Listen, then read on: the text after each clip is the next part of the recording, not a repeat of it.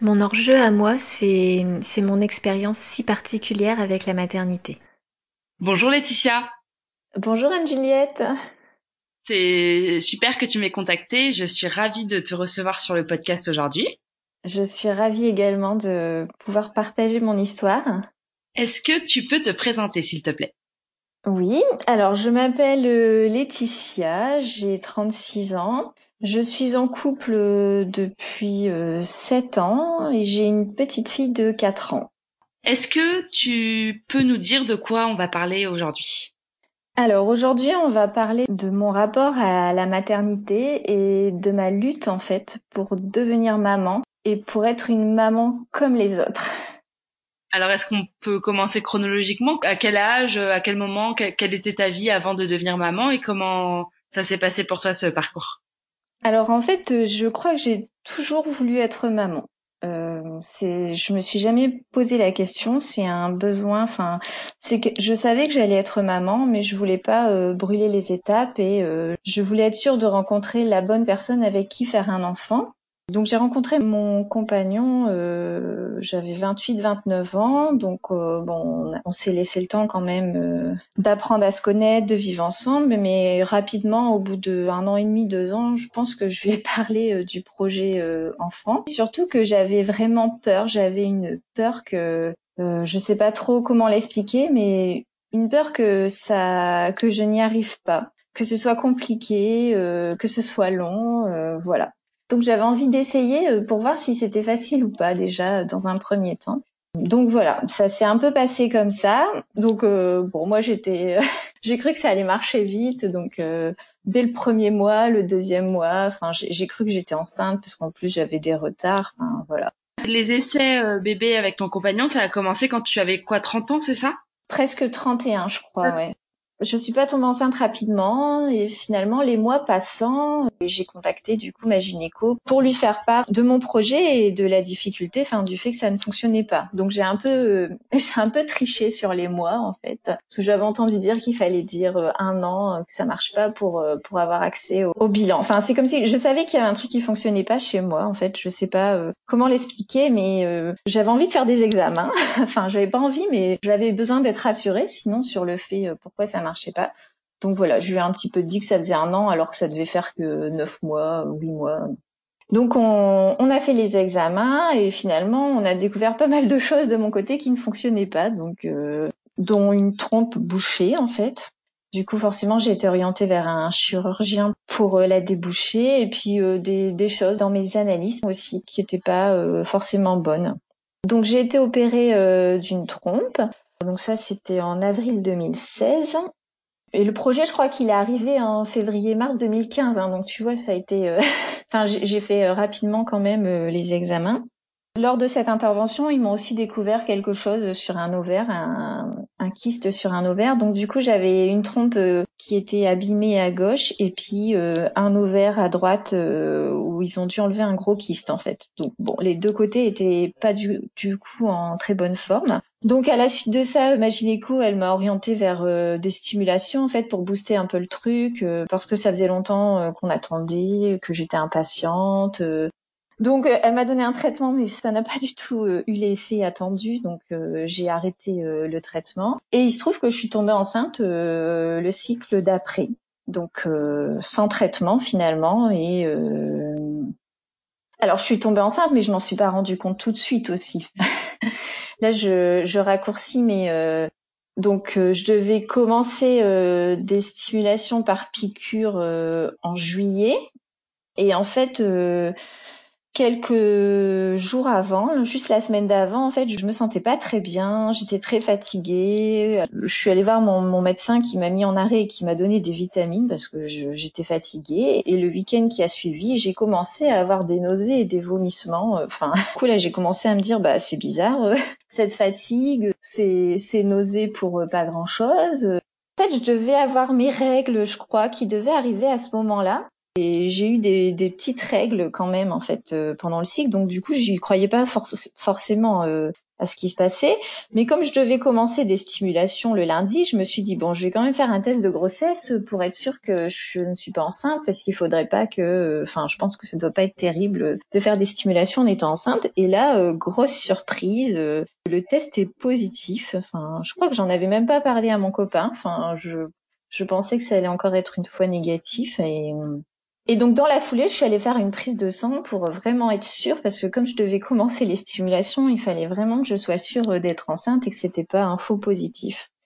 Et lorsque j'ai eu la prise de sang, en fait, le taux, il était énorme.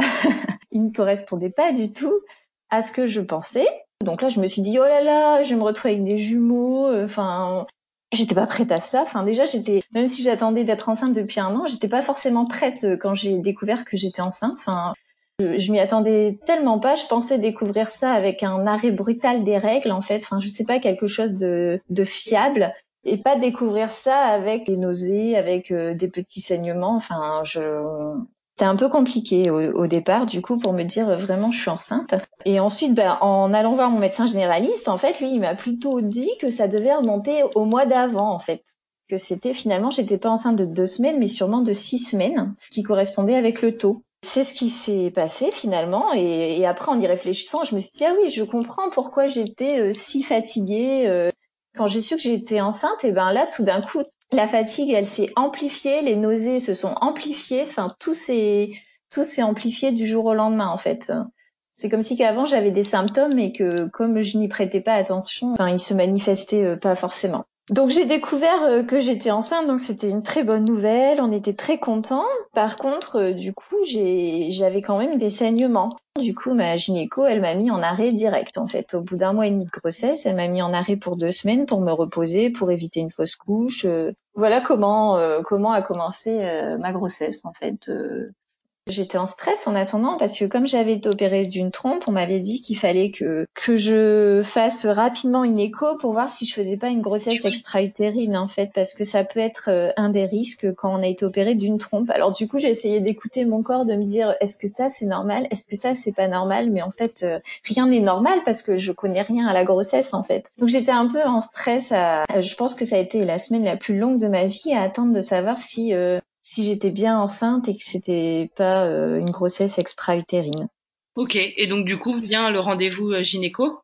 Ouais, et là donc euh, tout va bien. Donc en effet, j'étais bien enceinte de six semaines. J'allais même sur sept semaines là d'aménorrhée. Et par contre, c'est là qu'elle a décidé de m'arrêter parce que j'avais des saignements, parce que elle voulait éviter que je fasse une fausse couche donc ça, c'était pendant l'été. Du coup, j'ai été arrêtée deux semaines. Après, j'ai été deux semaines en vacances et j'ai repris le travail euh, au mois de septembre, pile poil. Euh, enfin, ça faisait euh, vraiment trois trois mois en fait. J'avais déjà eu quand même l'écho du premier trimestre. Cet écho, en fait, j'y suis arrivée super confiante.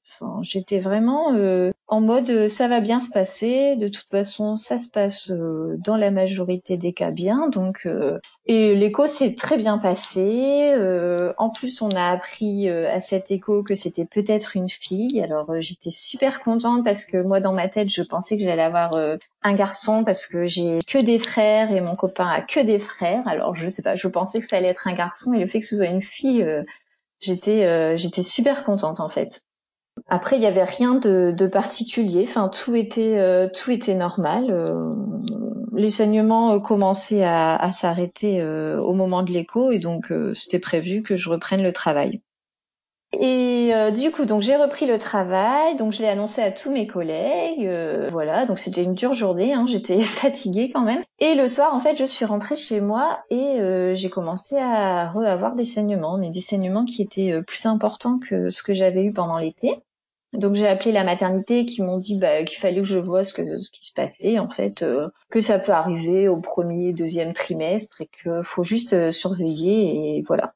Donc voilà, c'est tout. Je me suis couchée et euh, le lendemain, je me suis levée. Et là par contre, j'ai eu plein de saignements. Enfin, j'avais plein de sang, comme des règles, encore plus que des règles en fait. Là j'ai je, je, me suis dit euh, je me suis dit que j'avais perdu le bébé en fait. Enfin que c'était pas normal. C'était pas possible de saigner autant en étant enceinte. Et que forcément il y avait quelque chose qui n'allait pas. Enfin, donc je me suis dépêchée, je suis allée à la maternité parce que mon copain n'était pas là. En plus, il était en déplacement à ce moment-là. Je suis allée à la maternité, je leur ai dit euh, je viens de faire une fausse couche, j'ai perdu mon bébé. Euh, donc eux, ils me disaient bah non, on, va vérifier, on ne sait pas encore euh, ce qui s'est passé, mais c'était tellement énorme en fait. il y avait tellement de sang que je je comprenais pas ce qui se passait et finalement lors de cet écho, et eh ben non, le, le cœur battait encore en fait. Et euh, c'était un décollement en fait, sans raison particulière parce que j'avais pas forcément fait beaucoup de sûrement lié à la reprise du travail, à la voiture. Euh, j'avais repris le travail une journée seulement. Et euh, voilà, c'est tout. repos pendant deux semaines. donc, c'est-à-dire, je, suis au repos chez moi. J'en fais le moins possible pour que les saignements se calment. Alors, ça s'est ralenti mais en fait, ça fait jamais arrêter. Du coup, euh, moi, j'attendais que ça s'arrête euh, et je suis allée du coup plusieurs fois pendant ces deux semaines. Je crois que j'y suis retournée deux fois à la maternité pour savoir euh, pourquoi ça saignait encore autant, aussi rouge. Est-ce que finalement cette fois-ci c'était pas une fausse couche en fait? Chaque fois c'était cette question, mais est-ce que finalement le, bébé est, encore là? Enfin, est-ce que son cœur bat encore? Et à chaque fois, non, c'était toujours euh, le même constat. Euh, bah non, il y a, y a, un décollement et, et ça saigne, voilà. Donc, sauf il y a un moment, il y a un gynéco, en fait, c'est un gynéco du week-end qui euh, m'a dit ah mais je sais pourquoi vous saignez en fait, parce que vous avez un placenta inséré bas. ok, c'est quoi? Alors c'est parce que mon placenta, il était euh, très proche du col de l'utérus, voire un petit peu sur le col de l'utérus. C'est ce qu'on appelle un praevia, mais en fait le, placenta praevia, on en parle euh, à partir du deuxième ou du troisième trimestre en fait, je crois. Euh. Et, et là, comme c'est possible qu'il remonte, avec euh, l'utérus qui grossit, tout ça, en fait, à, ce stade de la grossesse, ça s'appelle un placenta inséré bas, et surtout parce qu'il n'est pas totalement recouvrant, en fait. Il recouvre pas tout le col de l'utérus. En tout cas, ça explique pourquoi j'ai des saignements sans rien faire, en fait. On peut mener une grossesse à terme avec un placenta inséré bas. Visiblement, ça a l'air moins grave qu'un placenta praevia, en plus, donc euh, bon. Par contre, il n'y a pas de traitement miracle, en fait. Il n'y a rien qui empêche euh, le placenta de, de, saigner et de se décoller. Donc les, les saignements continuent malgré, euh, malgré le repos. Et avec cette euh, alerte des gynécologues qui me disent, bah, quand ça saigne vraiment beaucoup, là, il faut revenir nous voir ok, c'est quoi vraiment beaucoup en fait? Parce que moi je trouve que c'est déjà beaucoup là en fait ce qui, ce que je saigne. Donc euh, j'étais un petit peu toujours en hyper vigilance à regarder. Est-ce que là c'est plus que hier? Est-ce que là c'est plus qu'il y a une semaine ou pas? Euh, Comment il le sent? Enfin voilà, c'était très très perturbant, très très difficile et euh, j'avais tellement peur en fait de ce qui allait se passer que moi, j'attendais que les saignements arrêtent en fait pour euh, pour me dire ça y est, la grossesse, elle, va aller mieux là, euh, c'est bien parti. Et en fait, euh, comme ça s'est jamais arrêté, je me suis jamais vraiment posée pour la sentir bouger ou je sais pas trop comment l'expliquer, mais c'était c'était un peu compliqué. Du coup, j'ai été hospitalisée. Alors, il y a un moment, j'ai trouvé qu'il y avait vraiment beaucoup de sang. Donc là, je, je, je suis retournée à la maternité et là, ils m'ont hospitalisée parce que j'avais perdu trop de sang, parce qu'il fallait qu'on regarde si ça avait une incidence sur le bébé. Euh. Quand j'étais hospitalisée, ça fait déjà, ça faisait déjà un mois et demi en fait que donc j'étais à quatre mois et demi de grossesse et ça faisait euh, un mois et demi que je saignais euh, en continu avec des phases d'accalmie en fait. Hein, mais dès que je me repromenais cinq minutes, euh, hop, ça revenait en fait. J'avais des saignements plus forts que des règles pour me promener cinq minutes en fait. Parce que bon, j'étais au repos, mais des fois j'avais un peu besoin de prendre l'air quand même. De... À ce moment-là, j'étais seulement au repos en fait. Finalement, quand j'étais hospitalisée, les saignements ne se sont pas arrêtés non plus en fait. Donc il y a un moment, ils ont décidé que je pouvais rentrer chez moi et que là, je passais en alitement en fait parce que les saignements euh, ne, ne, ne s'arrêtaient pas et que le, repos ne suffisait pas, même si je faisais rien de spécial, euh, les saignements ne se sont jamais arrêtés. Et parce que en fait, on m'a dit aussi à quatre mois et demi de grossesse, on m'a parlé d'accouchement prématuré. On m'a dit que ça pouvait euh, que ça pouvait arriver. Et alors, on, me disait aussi que dans, la, dans souvent le placenta il remonte et souvent ça va, ça, ça va mieux après. Bon, moi j'attendais, hein, j'attendais ce moment. Bon, et mais on m'a aussi dit que c'était possible que j'accouche prématurément si je perdais trop de sang et qu'à ce stade de la grossesse, on pouvait rien faire en fait pour le bébé. que c'était trop tôt, que qu'il n'y avait pas de réanimation qui était mis en place euh, à ce stade de la grossesse. Donc voilà, je suis repartie chez moi avec ces belles paroles et euh, je me suis préparée à un alitement qui pouvait durer jusque euh, jusque la fin de la grossesse. Avec les paroles aussi de mon gynécologue, en ne sachant pas vraiment si j'allais aller au bout de cette grossesse en fait. Donc là, ça faisait déjà deux mois, enfin un mois et demi que j'étais au repos, donc Ensuite, euh, j'ai été alitée. Les semaines sont passées, les saignements ne s'arrêtaient pas, c'était toujours pareil. C'était même de plus gros saignements parce qu'au final, euh, le placenta grossissait, je pense. Enfin, a priori, c'était normal que les saignements soient plus gros qu'au premier, qu'au premier trimestre. Il y avait eu l'écho du deuxième trimestre en fait qui avait euh, qui avait été fait entre deux où on a su que c'était une fille, on a su qu'elle allait bien malgré tout ça, elle allait très bien, elle grossissait normalement, tout, tout se passait bien pour elle en fait. Elle, elle n'était pas impactée par euh, par tous ces saignements. Et un matin, je me suis réveillée et euh, j'étais toute toute trempée des jambes.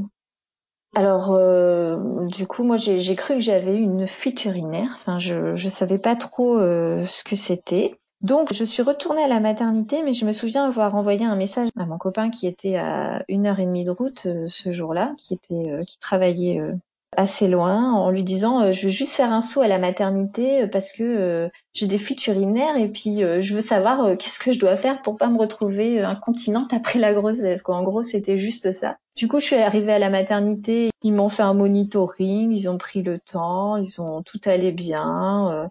Et puis juste avant de partir, ils m'ont dit bon, on va peut-être regarder euh, c'est quoi ce liquide euh, pour être sûr en fait? Et là, la, la sage-femme, elle me dit mais madame, vous avez rompu. Madame, vous avez rompu, ça veut dire quoi? Vous avez rompu, d'accord? Et qu'est-ce qui se passe? Qu'est-ce que ça veut dire? Euh, C'est quoi la suite? Je j'étais sous le choc en fait. Enfin, je je comprenais pas ce qui m'arrivait. Elle ne je crois qu'elle était très surprise aussi parce que du coup, elle, a été me chercher un fauteuil roulant parce que je ne pouvais plus me déplacer. Euh. Là, j'étais à 27 semaines d'aménorrhée et je venais d'apprendre que j'avais perdu les os. Je crois que l'extrême prématurité, c'est 24, 28 semaines d'aménorrhée. Donc moi, j'étais, j'étais dans l'extrême prématurité là, en fait à 27 semaines d'aménorrhée. Je savais même pas si un enfant pouvait vivre. Je savais même pas qu'est-ce qu'on faisait euh, quand on perdait les os euh, à ce stade-là. Et je crois que même les sages-femmes ne savaient pas ce qui allait m'arriver parce qu'en fait, je, je pouvais, euh, j'avais pas de contraction à ce moment-là, donc du coup, au début, elles se sont un peu pressées. Elles ont, elles ont commencé à me faire l'injection pour que les poumons du bébé grossissent plus vite. Elles ont appelé le SAMU pour me transférer dans une autre maternité parce que cette maternité-là euh, ne prenait pas en charge les bébés euh, qui arrivaient à ce terme de grossesse en fait. J'avais pas le droit de manger au cas où on doit me faire une césarienne de façon urgente ou je sais pas en fait. Enfin c'était vraiment euh, c'était vraiment très compliqué sur ce qui se passait. Ils m'ont dit appelez votre appelez votre copain, faut lui dire de revenir, on sait pas ce qui va se passer en fait. Bon, finalement, euh, la situation, euh, en fait, elle a, elle a stagné. Enfin, j'avais toujours pas de contraction. Euh, j'avais un peu de liquide, mais finalement, je perdais pas beaucoup de liquide. Donc, c'est pour ça que, au début, on savait pas trop si c'était une rupture de la poche des os ou juste une fissure, en fait.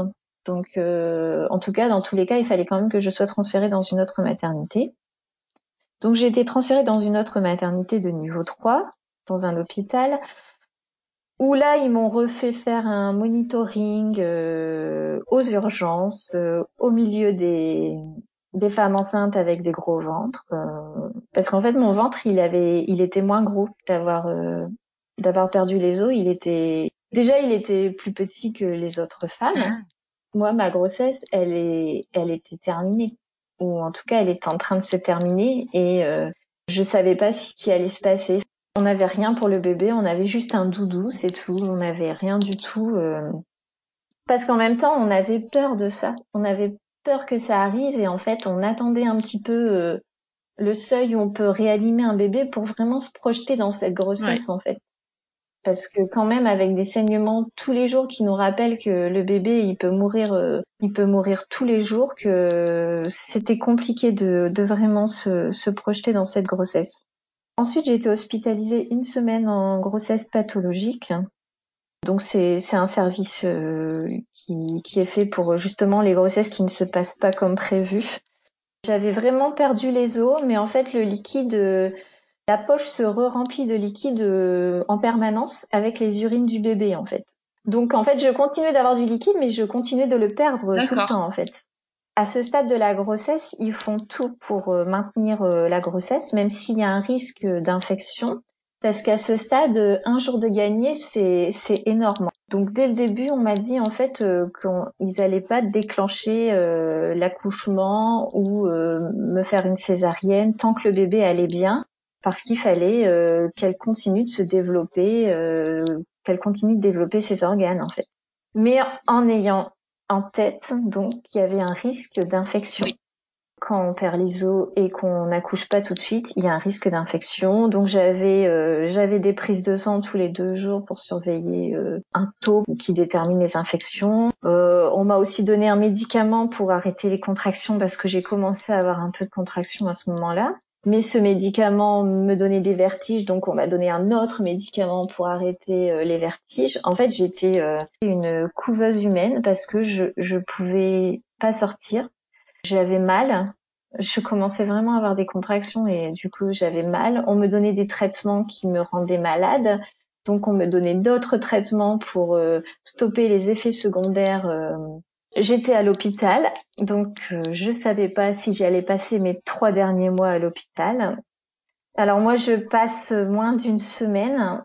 Alors j'ai perdu les os, je crois, un jeudi. Et le mardi de la semaine d'après, en fait, euh, on vient me dire que mes résultats sanguins, ils sont pas terribles. Donc on me demande est-ce que je me sens enrhumée? Donc c'était au mois de décembre.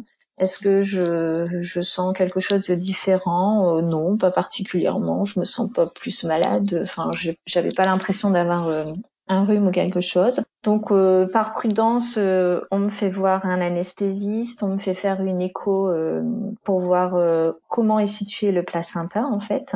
Si je dois accoucher de façon urgente, comment ça se passe en fait. Donc là, euh, en fait, on découvre que le placenta n'est plus un placenta inséré bas, qu'en gros, je pourrais accoucher par voie basse. Alors ça, c'était le gros scoop parce que ça faisait six mois qu'on me disait que j'aurais sûrement une césarienne pour accoucher et non, là, je découvre tout d'un coup que je peux, que ce placenta est enfin remonté en fait. Il aura fallu que je perde les os pour que le placenta remonte.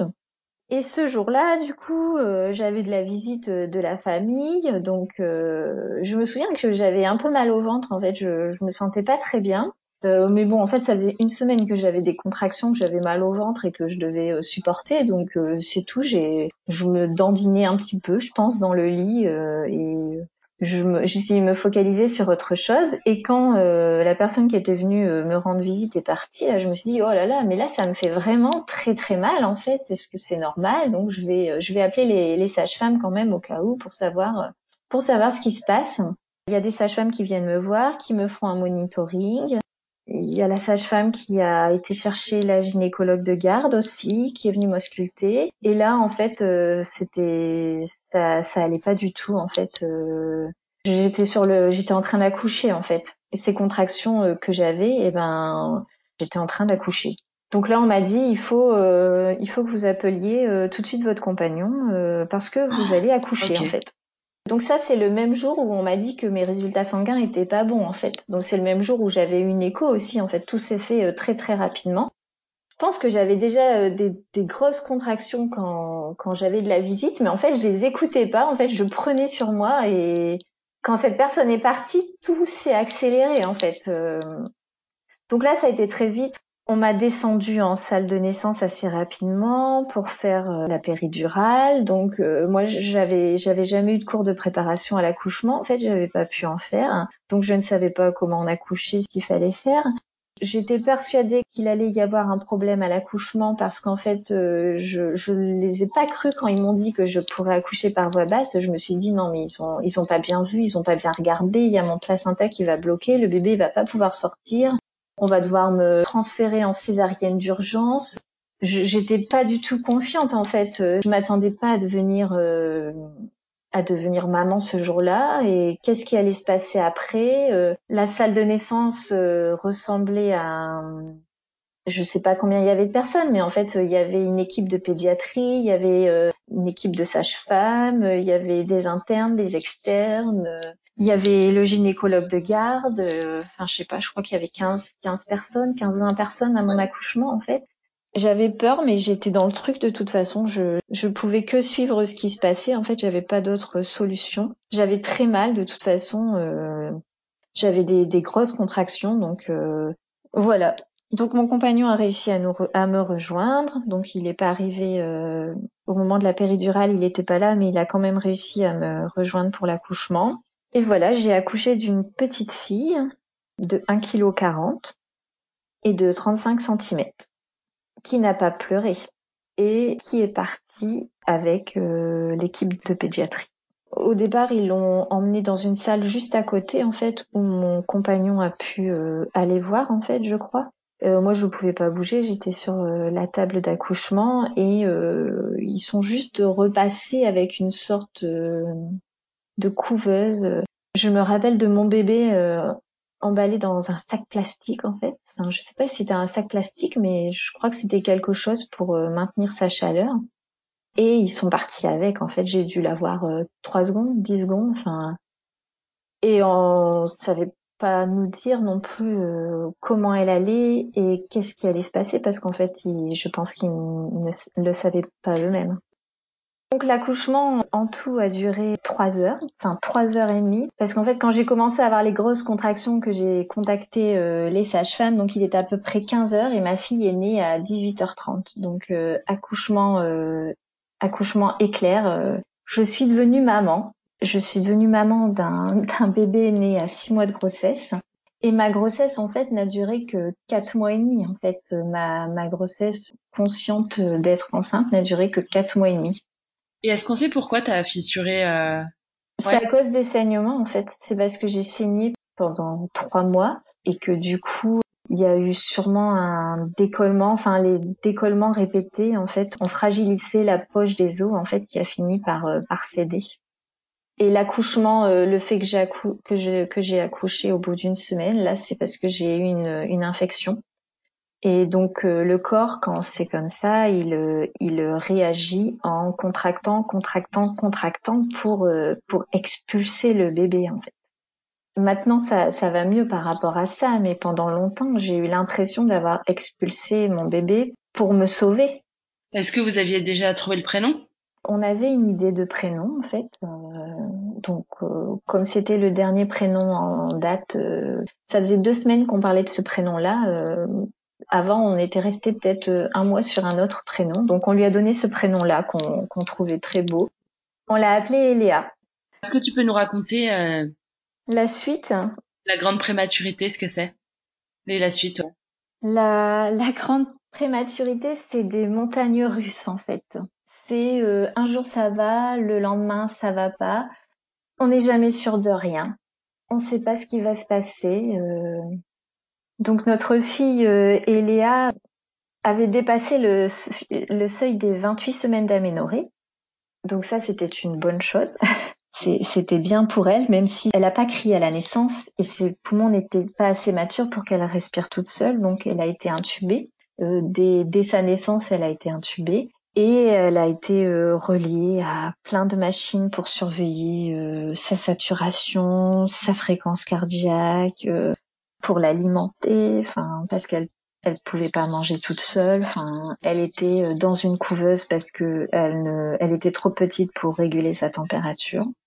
Et on pouvait pas la toucher au début parce que sa peau était tellement fragile, tellement fine en fait que qu'elle pouvait le vivre comme une agression ou que ça pouvait lui faire mal en fait. Donc c'était un tout petit bébé qui ressemblait pas à un bébé en fait. Hein. Elle était toute maigrichonne, enfin elle faisait que un kilo, donc euh, toute petite. Moi, j'avais jamais vu de bébé prématuré avant ça. Elle était reliée à plein de machines. Elle était toute rouge aussi parce que euh, je crois qu'à ce terme, des fois, ils ont trop d'hémoglobine, donc elle était toute rouge ça ressemblait pas à un bébé et au début c'était pas un bébé pour moi, c'était pas mon bébé et au début je me considérais pas maman en fait. C'était tellement une grossesse compliquée et un accouchement éclair Et finalement, j'ai jamais vraiment pu me projeter dans cette grossesse, profiter de la grossesse, que je suis devenue maman sans, j'étais pas prête finalement. T'es rentrée chez toi, toi? Je suis rentrée au bout de 5-6 jours, ouais. On allait la voir tous les jours. Euh, alors on nous a dit un petit peu dès le départ que souvent euh, les enfants qui naissent à ce terme, ils ne sortent pas avant euh, le terme auquel ils auraient dû naître. Donc on savait qu'elle serait au moins au minimum deux mois et demi, trois mois à l'hôpital, que ça allait être une hospitalisation longue. Au tout début, elle était en réanéonate en fait. Elle n'y est pas restée longtemps en fait. Quand ils l'ont désintubée, elle est passée ensuite en néonate.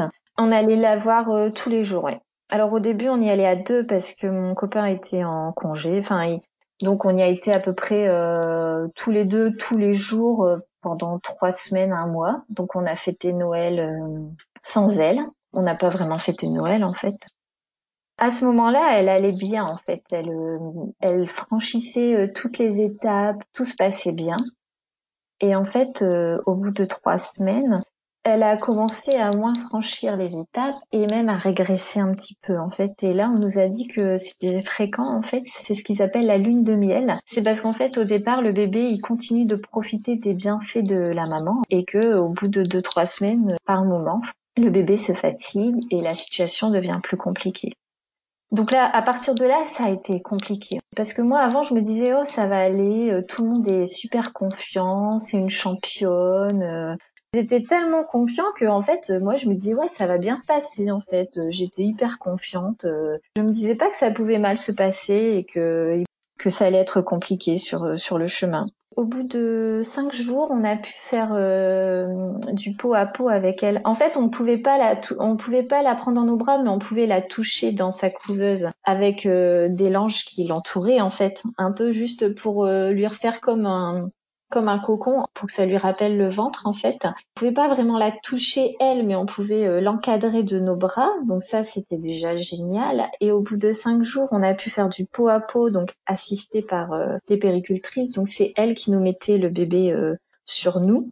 Et là c'était là c'était magique par contre. Enfin là c'était je crois que je, je me suis considérée mère que à, que à partir de ce moment-là, en fait. Que quand j'ai pu l'avoir contre moi, que j'ai pu sentir son cœur battre, que j'ai pu euh, la toucher si fragile, en fait. Elle était si petite, si fragile, mais elle vivait, en fait. Et c'est ce jour-là, je crois, que je me suis rendu compte que j'étais maman et que j'avais euh, ce petit être dans ma vie. Et je me suis même endormie avec elle tellement ça m'a apaisé de de l'avoir contre moi. On restait longtemps en peau à peau parce qu'il fallait éviter de la manipuler euh, juste pour 15 minutes en fait. Donc euh, ça durait une heure, une heure et demie, deux heures et, et ça c'était vraiment génial. Et aussi bien pour le bébé a priori que pour les parents. C'est, c'est vraiment là, je crois, que le lien s'est fait.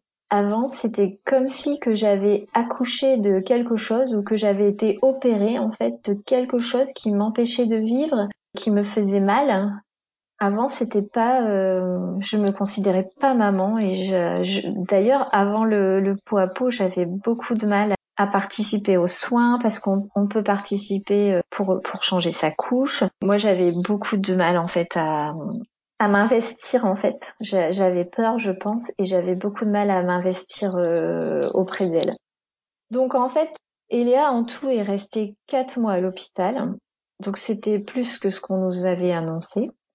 Et son principal problème, en fait, ça a été euh, l'oxygène et ses poumons, en fait. Pour tout le reste, elle a eu des contrôles pour euh, pour son cerveau, pour ses yeux, pour tout en fait, et tout tout euh, rentrait dans l'ordre. Mais par contre, elle avait toujours besoin d'oxygène en fait pour respirer. Sinon, elle se fatiguait, elle désaturait, elle faisait des malaises. Et en fait, on est rentré à la maison avec avec de l'oxygène au bout de quatre mois et euh, du coup une hospitalisation à domicile en fait. Elle n'était pas vraiment euh, encore euh, sortie de l'hôpital en fait. Et elle faisait le poids d'un bébé né à terme à ce moment-là du coup?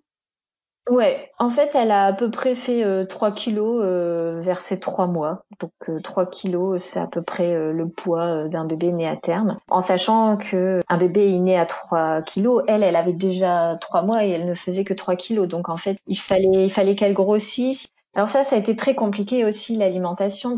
Il fallait qu'elle grossisse pour, pour pouvoir sortir de l'hôpital, mais en même temps, on pouvait pas trop lui donner à manger pour pas que ça lui euh, surcharge son ventre, pour que du coup ses poumons puissent bien faire leur travail aussi. Donc il lui calculait euh, statistiquement des quantités qu'elle avait le droit de boire. C'était mesuré. Et c'était toujours un petit peu ce combat entre les deux. Le poids, il faut qu'elle grossisse parce qu'en même temps, plus elle grossira, plus ses poumons vont grossir, plus ça va aller mieux, mais en même temps, il faut pas que ça la surcharge trop. Donc c'était un petit peu compliqué à gérer et c'était très très anxiogène. L'alimentation à ce moment-là est devenue anxiogène et elle est encore euh, maintenant en fait. Ça c'est vraiment quelque chose euh, qui est resté. Donc pendant ces quatre mois d'hospitalisation, on a vécu des montagnes russes. Hein. On a eu euh, des jours où tout allait bien, où on était super confiant, on se disait elle va bientôt sortir de l'hôpital et le lendemain où tout dégringolait, où elle faisait. Une fois elle a fait un, un gros malaise sur moi alors qu'on était en peau à peau en fait. Elle a fait une grosse désaturation euh, et euh, elle est devenue toute blanche, comme un bébé mort en fait, comme un. Donc ouais, ça, ça a vraiment été les montagnes russes. Moi, à la fin, je ne pouvais plus supporter les bips de la néonate. Euh, je, je n'en pouvais plus de, de cette atmosphère au, bout de quatre mois d'hôpital, c'était c'était au-dessus de mes forces en fait. Donc euh, même si on rentrait à, la maison avec de l'oxygène, c'était euh, c'était une bouffée d'oxygène de pouvoir enfin être chez nous, de presque pouvoir porter notre enfant quand on le veut aussi, de pouvoir la prendre dans, dans nos bras quand on a envie. À quoi ça a ressemblé pour toi le postpartum? Mon quotidien était rythmé entre euh, tirer mon lait, euh, aller à l'hôpital, euh, aller au lactarium parce que le lait était traité. Donc c'était c'était tout le temps pareil. Le, le postpartum, je pense que je l'ai mis de côté en fait. J'avais la mission d'aller voir mon bébé, d'être là auprès d'elle, mais en même temps sans pouvoir être à 100% auprès d'elle, d'être là, mais des fois c'était tellement dur d'avoir envie de partir parce que parce que je n'en pouvais plus, parce que je ne supportais plus les les bips, parce que je ne supportais plus cet état de stress, parce que j'avais peur qu'elle fasse un malaise tout le temps. Donc c'était euh, c'était ça en fait euh, mon quotidien, c'était euh, rendre visite à un bébé et je m'en remettais beaucoup aux infirmières, en fait, qui, c'est elles, en fait, qui me disaient euh, quel jour fallait lui donner le bain. C'était euh, aller voir un bébé euh, relié à plein de machines et, et espérer que, que ce soit mieux par la suite et qu'elle sorte de l'hôpital. Donc au bout de presque quatre mois, on a eu une sorte de permission. On a eu le droit de sortir de l'hôpital avec notre bébé pour la journée en vue de préparer la sortie. C'était un peu un test pour les parents de savoir si on pouvait gérer ça. Et on a aussi une infirmière qui est venue euh, chez nous pour voir si notre euh, habitation était adaptée en fait à, à Eléa euh, par rapport à des petits conseils au niveau de comment mettre son lit. Enfin, vraiment, c'était des trucs au final pas très importants. Enfin. Comment s'est passé le retour définitif à la maison? Suite à la permission, ça a été vraiment une bouffée d'oxygène. En fait, nous, quand on, quand on l'a ramené à l'hôpital, on, on, ne se voyait pas revenir à l'hôpital tous les jours et la voir dans ces conditions. En fait, on voulait euh, rapidement sortir. En fait, avec elle, on se sentait prêt. On savait qu'il y aurait l'oxygène à gérer, mais c'est déjà quelque chose qu'on gérait euh, depuis un moment à l'hôpital. Donc, on, on, se sentait prêt de le faire et on a accéléré les choses pour euh, pour vite sortir. Du coup, je me souviens que je la cachais un petit peu aux voisins. Enfin, je voulais pas que je voulais pas qu'il la voie avec son oxygène parce que je voulais pas euh, avoir des questions, euh, devoir répondre à des questions, euh, expliquer le pourquoi du comment. On se promenait à trois, on restait à trois, on, l'a surprotégée parce qu'on avait peur pour elle, on avait peur qu'elle soit malade parce que sinon c'est sûr que ça voulait dire re-hospitalisation. Donc on, on était qu'à trois. C'était bien, c'était. Euh, je, je, me souviens pas avoir été particulièrement fatiguée à ce moment-là de, de devoir me lever la nuit. Par contre, ce qui était difficile, c'était de gérer l'oxygène, c'était de lui mettre de l'oxygène tous les soirs, de lui mettre du scotch sur le visage pour pas qu'elle enlève euh, ses lunettes à oxygène. Ça, c'était dur et ça, je pouvais pas le faire. Moi, d'ailleurs, c'était euh, c'était mon copain qui le faisait. On avait beaucoup de rendez-vous médicaux encore à ce moment-là. On avait aussi des péricultrices qui venaient régulièrement chez nous pour voir comment ça se passait. mais on n'avait toujours pas le droit de lui enlever l'oxygène, alors que même elle, elle, enlevait ses lunettes à oxygène euh, toutes les nuits. Enfin, il y a un moment, on les retrouvait par terre tout le temps. Donc elle avait un scope, hein. elle avait un scope, euh, un capteur qu'on lui mettait à son pied toutes les nuits. Enfin, au début, c'était même toute la journée, mais à la fin, c'était euh, toutes les nuits pour pour voir si elle faisait des désaturations. En fait, c'est c'est c'est lorsqu'il n'y a plus assez d'oxygène dans le sang et du coup, à ce moment-là, la machine, elle sonne très fort et euh, bon, nous, on savait gérer ça. Hein. Puis en fait, elle faisait plus de désaturation. Même quand elle enlevait ses lunettes pendant toute la nuit, euh, elle, euh, la machine, elle sonnait pas. Donc au bout de trois mois à la maison et sous oxygène, on a eu le feu vert pour lui enlever l'oxygène, mais sous contrôle en fait. C'est-à-dire qu'il fallait qu'elle continue de prendre du poids Sinon, il était possible qu'on lui remette de l'oxygène. Parce qu'en fait, le poids et l'oxygène étaient très corrélés aussi dans ce sens-là. C'est-à-dire que si, comme elle euh, se fatiguait beaucoup pour respirer, ça pouvait l'empêcher euh, de prendre du poids, en fait. Donc après, ça peut être un cercle vicieux. Donc on était un petit peu euh, en attente de savoir si, si c'était un arrêt définitif ou pas. Alors que nous, on appréciait vraiment de pouvoir sortir avec elle sans se... Sans, parce qu'à la maison, du coup, on avait une machine à oxygène et qui nous permettait de charger des bouteilles à oxygène euh, la nuit et ces bouteilles on s'en servait quand on se déplaçait en fait même si on se déplaçait pas beaucoup mais enfin c'était quand même pas le matériel de périculture qu'on a euh, qu'on a à la base en fait enfin la, bouteille à oxygène les lunettes à oxygène les les capteurs pendant un temps elle avait aussi des capteurs sur le torse euh, pour écouter son cœur tout ça donc là, là, on, quand même, on, sort, on sortait la tête de l'eau. C'était plus facile même pour lui faire des câlins, pour avec cette peur de Qu'est-ce qui va euh, se passer par la suite euh, Est-ce qu'elle aurait besoin d'oxygène euh, Donc ça, c'était la grande inconnue en fait. Qu'à ces 18 mois à peu près, un an et demi, deux ans, ça a été un petit peu compliqué en fait. Hein. C'était dès qu'elle était malade, elle faisait facilement. D'ailleurs, la première fois qu'elle a eu un rhume, elle a été hospitalisée. Et les autres fois, il fallait réagir euh, très rapidement, donner souvent des corticoïdes euh, ou des antibiotiques euh, pour un simple rhume. Euh, à chaque fois, ça prenait des, des, grosses proportions. Elle était suivie de toutes parts. Elle était suivie pour son poids, pour ses poumons, pour sa motricité, pour son cœur, pour ses yeux. À quoi ça ressemble son développement à elle à six mois de vie par rapport à un bébé né à terme à de six mois? À six mois de vie, elle avait encore de l'oxygène. Au niveau de sa motricité, elle avait même pas la motricité d'un bébé de six mois en fait. Elle avait la motricité d'un bébé de trois mois. Quand un enfant naît prématurément, on, regarde souvent son âge euh, en âge corrigé et en âge réel en fait pour prendre en compte euh, les mois où elle, où elle aurait dû rester dans le ventre en fait. Donc pour la motricité, euh, ça a été, elle a été suivie par une psychomotricienne pendant pendant presque deux ans parce qu'elle n'était pas à l'aise dans sa motricité. Elle osait pas comme les autres enfants se retourner, s'asseoir en fait parce que ça lui faisait des drôles de sensations, parce que ça lui faisait peur, parce que elle, au lieu d'être en mouvement dans, dans un ventre pendant trois mois et se retourner dans le ventre, elle a été alitée en fait dans une couveuse. Donc elle a marché à 19 mois. Et du coup, à partir de quel euh, âge il y avait plus de différence avec un enfant né euh, à terme? Je saurais pas trop dire. Euh, là, par exemple, elle est, elle est à l'école. Elle est un peu petite encore pour son âge et elle est un peu maigre. Je, je sais pas. Moi, je pense quand elle est rentrée à l'école, donc euh, à presque trois ans, pour moi, elle avait rattrapé euh, son retard. Il n'y a plus de traces de, de la prématurité. Si tu disais l'alimentation? Ouais. Ça, si ça, ça reste. C'est un ah petit appétit. C'est un petit appétit, mais je pense qu'en fait aussi nos repas étaient très anxiogènes. En fait, euh, comme il fallait qu'elle prenne du poids, euh, on a dû enrichir ses repas à un moment. Euh, on comptait tout ce qu'elle mangeait, donc c'est devenu anxiogène. Donc je pense que si c'est un climat qui s'est instauré, donc là on, lâche, hein, on lâche là-dessus. Sinon, les traces de sa prématurité, je pense pas qu'on en voit aujourd'hui. C'est une petite fille euh, qui va à l'école et qui a les mêmes centres d'intérêt que les autres enfants.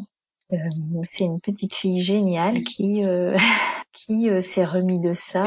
Je pense que j'en garde plus de traces qu'elle en fait. Même si elle, elle des fois quand, quand on l'a touchée, elle, a, elle était un peu sur la réserve en fait. Pendant, pendant longtemps, elle aimait pas trop qu'on la touche sans, sans qu'on la prévienne. Elle, est un peu prudente, elle est observatrice, elle est sur la réserve.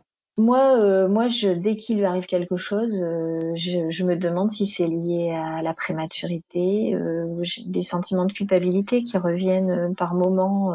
Si une de, une séquelle, ça serait quand même sa fragilité pulmonaire en fait. Donc là, elle fait de l'asthme, donc donc elle, elle, est quand même fragile au niveau des poumons encore. Vous avez songé à faire un deuxième enfant? Oui. Du coup, je me suis beaucoup renseignée pour savoir ce qui s'était passé, tout ça, est-ce que ça pouvait se reproduire euh, Donc j'ai eu des examens pour savoir euh, est-ce que par exemple euh, mon utérus avait un problème qui faisait que j'avais eu un placenta inséré. on n'a rien trouvé en fait. Donc donc c'était la faute à pas de chance. Donc il y avait, enfin il y a peu de chance pour que ça se reproduise en fait. Moi j'avais envie d'une autre grossesse un peu pour réparer tout ça, enfin pour connaître la grossesse comme comme je la vois parfois chez mes amis comme j'en entends parler, même si c'est jamais parfait, c'est jamais idyllique, mais j'avais envie de connaître autre chose que ça en fait. Donc ouais, on a eu un projet de, deuxième enfant au, un an et demi d'Eléa en fait, quand elle a marché. c'était pour moi euh, libérateur en fait. Euh, quand elle a marché, c'était ouais, c'est bon, elle marche. Euh, c'était un soulagement. Donc à ces un an et demi, on a eu un projet de grossesse qui n'est pas venu en fait, qui n'est pas venu tout de suite. Donc euh, on a refait des examens, ils n'ont rien révélé euh, de particulier et je suis euh, finalement tombée enceinte en juillet 2019. Je suis tombée enceinte un an après. Donc quand j'ai découvert que j'étais enceinte, c'était c'était très compliqué aussi parce que j'étais très angoissée. J'avais peur pour cette grossesse en fait. Du coup, j'étais un je, je, je, scrutais tout en fait pour voir si ça se reproduisait, si c'était comme pour la première, euh, si j'avais des saignements, si euh, j'étais prête. Je me disais c'est revivre l'alitement, ça c'est possible en fait. Hein. Euh, je, je, je m'étais commandé plein de livres, enfin j'avais tout préparé si je devais revivre un alitement. Et en fait la grossesse ne s'est pas passée comme prévu encore une autre fois. On a découvert lors d'une écho de contrôle que, euh, mon bébé, donc une deuxième petite fille, avait une grosse malformation cérébrale incompatible avec la vie, qu'elle ne pourrait pas vivre ou que sinon elle serait euh, très lourdement handicapée. C'était entre la première et la deuxième écho officielle. Je crois que j'étais à 18 semaines d'aménorrhée, donc à trois mois. Je devais être à trois mois et demi et euh, du coup, on nous a. En fait, il n'y avait pas de solution. Enfin, il n'y avait pas. Euh, le cerveau du bébé se répare pas. Ce qui s'était passé était irréversible et euh, du coup, la la seule chose qu'on nous a proposé, c'est d'interrompre médicalement la grossesse. Donc de, de pratiquer une interruption médicale de grossesse. Et ça se passe comme un accouchement en fait. À ce stade de la grossesse, on accouche donc j'ai été déclenchée et j'ai euh, j'ai accouché d'un bébé mort et je me suis euh, retrouvée une, nouvelle fois dans euh, cette ce même hôpital en fait en salle de naissance sans bébé une deuxième fois avec une grossesse inachevée et sans raison. C'est-à-dire que on n'a pas trouvé ce qui s'est passé encore une fois, c'est la faute à pas de chance. Moi, je voulais la voir. Moi, je voulais euh, la prendre dans mes bras. Euh. Cette grossesse, je l'ai vécue euh, différemment. En fait, je, je l'ai sentie plus vite. Je me suis, même si j'avais peur, je l'ai, je me suis projetée vite avec avec cet enfant. vite, je me suis projetée dans notre future vie de famille à quatre, en fait, et, j'avais besoin de, de la voir, de lui dire au revoir, de mais c'était un très petit bébé là aussi, du coup, comme c'était à 20 semaines d'aménorrhée, elle faisait que 250 grammes en fait, je crois. Donc on lui a donné un prénom aussi parce qu'on voulait lui donner une identité, on voulait lui donner euh, une place dans notre famille. Parce qu'elle avait une place aussi pour Eléa en fait. C'était sa petite sœur. Elle va bien, elle s'est remise de ça aussi. Mm, mais c'est vrai que ça a été dur quand même de, de gérer les questionnements. Il a fallu lui expliquer pourquoi sa petite sœur venait pas. Chez les enfants à cet âge-là, c'est pas forcément compréhensible que c'est irréversible et du coup, elle peut, elle nous a posé plusieurs fois la question en nous demandant quand est-ce qu'elle arrive. Comment est-ce que euh, tu as vécu toi ce deuxième postpartum? Alors je crois que je me suis un petit peu mis de côté au départ. Encore une fois, j'ai un peu réagi comme la première fois. J'ai mis un petit peu tout de côté pour gérer, euh, pour gérer Eléa. Euh, Et après, par contre, là, là, ça a été un peu plus compliqué de prendre conscience de vraiment ce que je venais de vivre de qu'il n'y avait plus de bébé dans mon ventre, euh, euh, les sentiments euh, ambivalents parce que quand quand j'ai découvert qu'elle avait une malformation, j'ai voulu très vite arrêter cette grossesse en fait, alors que j'aurais aimé lui dire plus au revoir maintenant. Donc c'est ça a été ça a été un peu compliqué à certains moments où il fallait gérer les, questions d'Eléa aussi qui, qui me rappelait ce qui s'était passé mais maintenant, ça va. Maintenant, je donc ça, ça s'est passé il y a presque un an.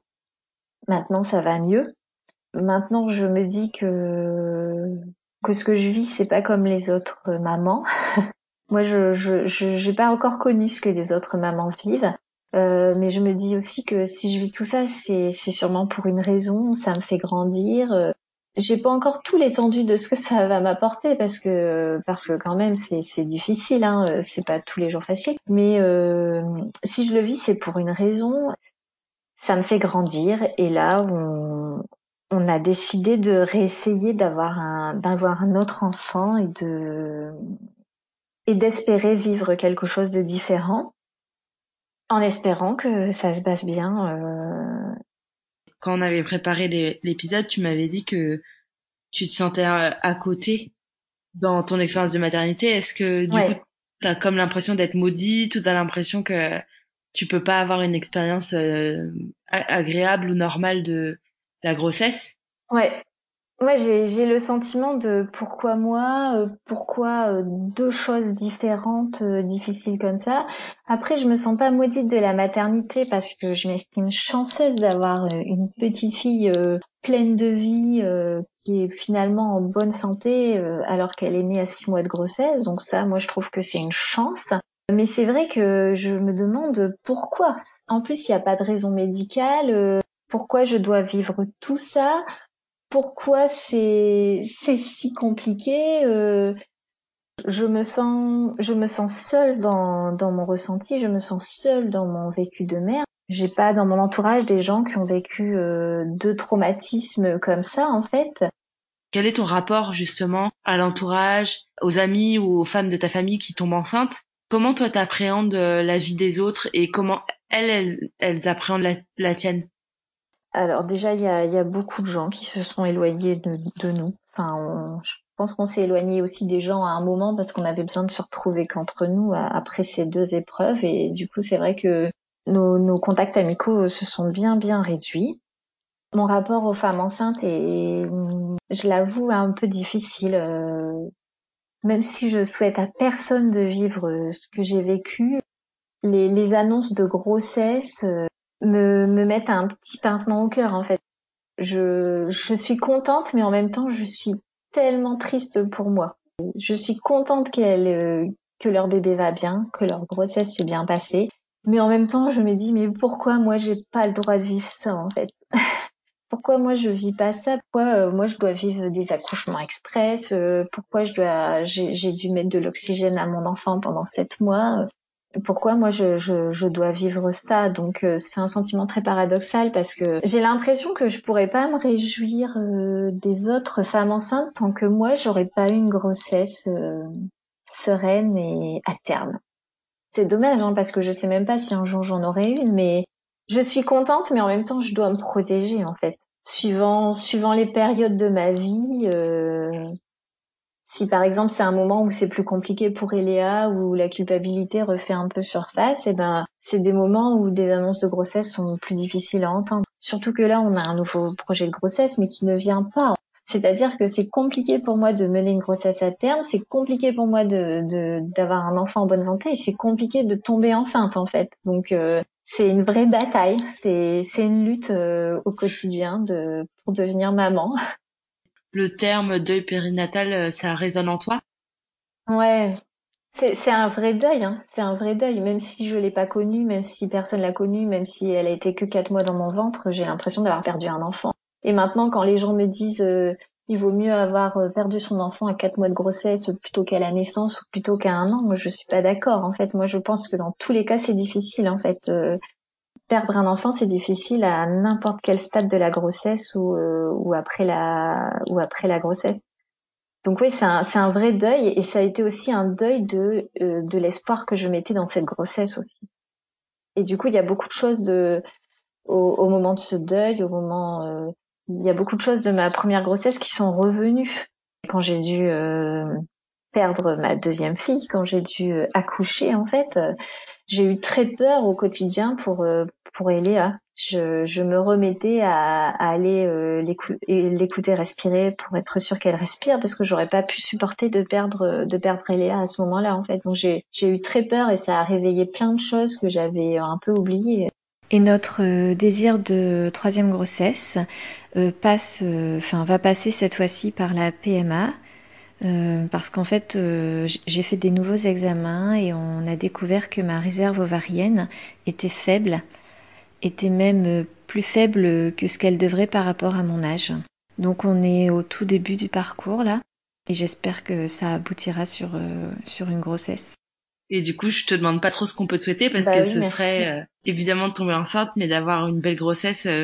Ouais, pas, pas, une magnifique grossesse, hein, juste une grossesse qui se passe bien.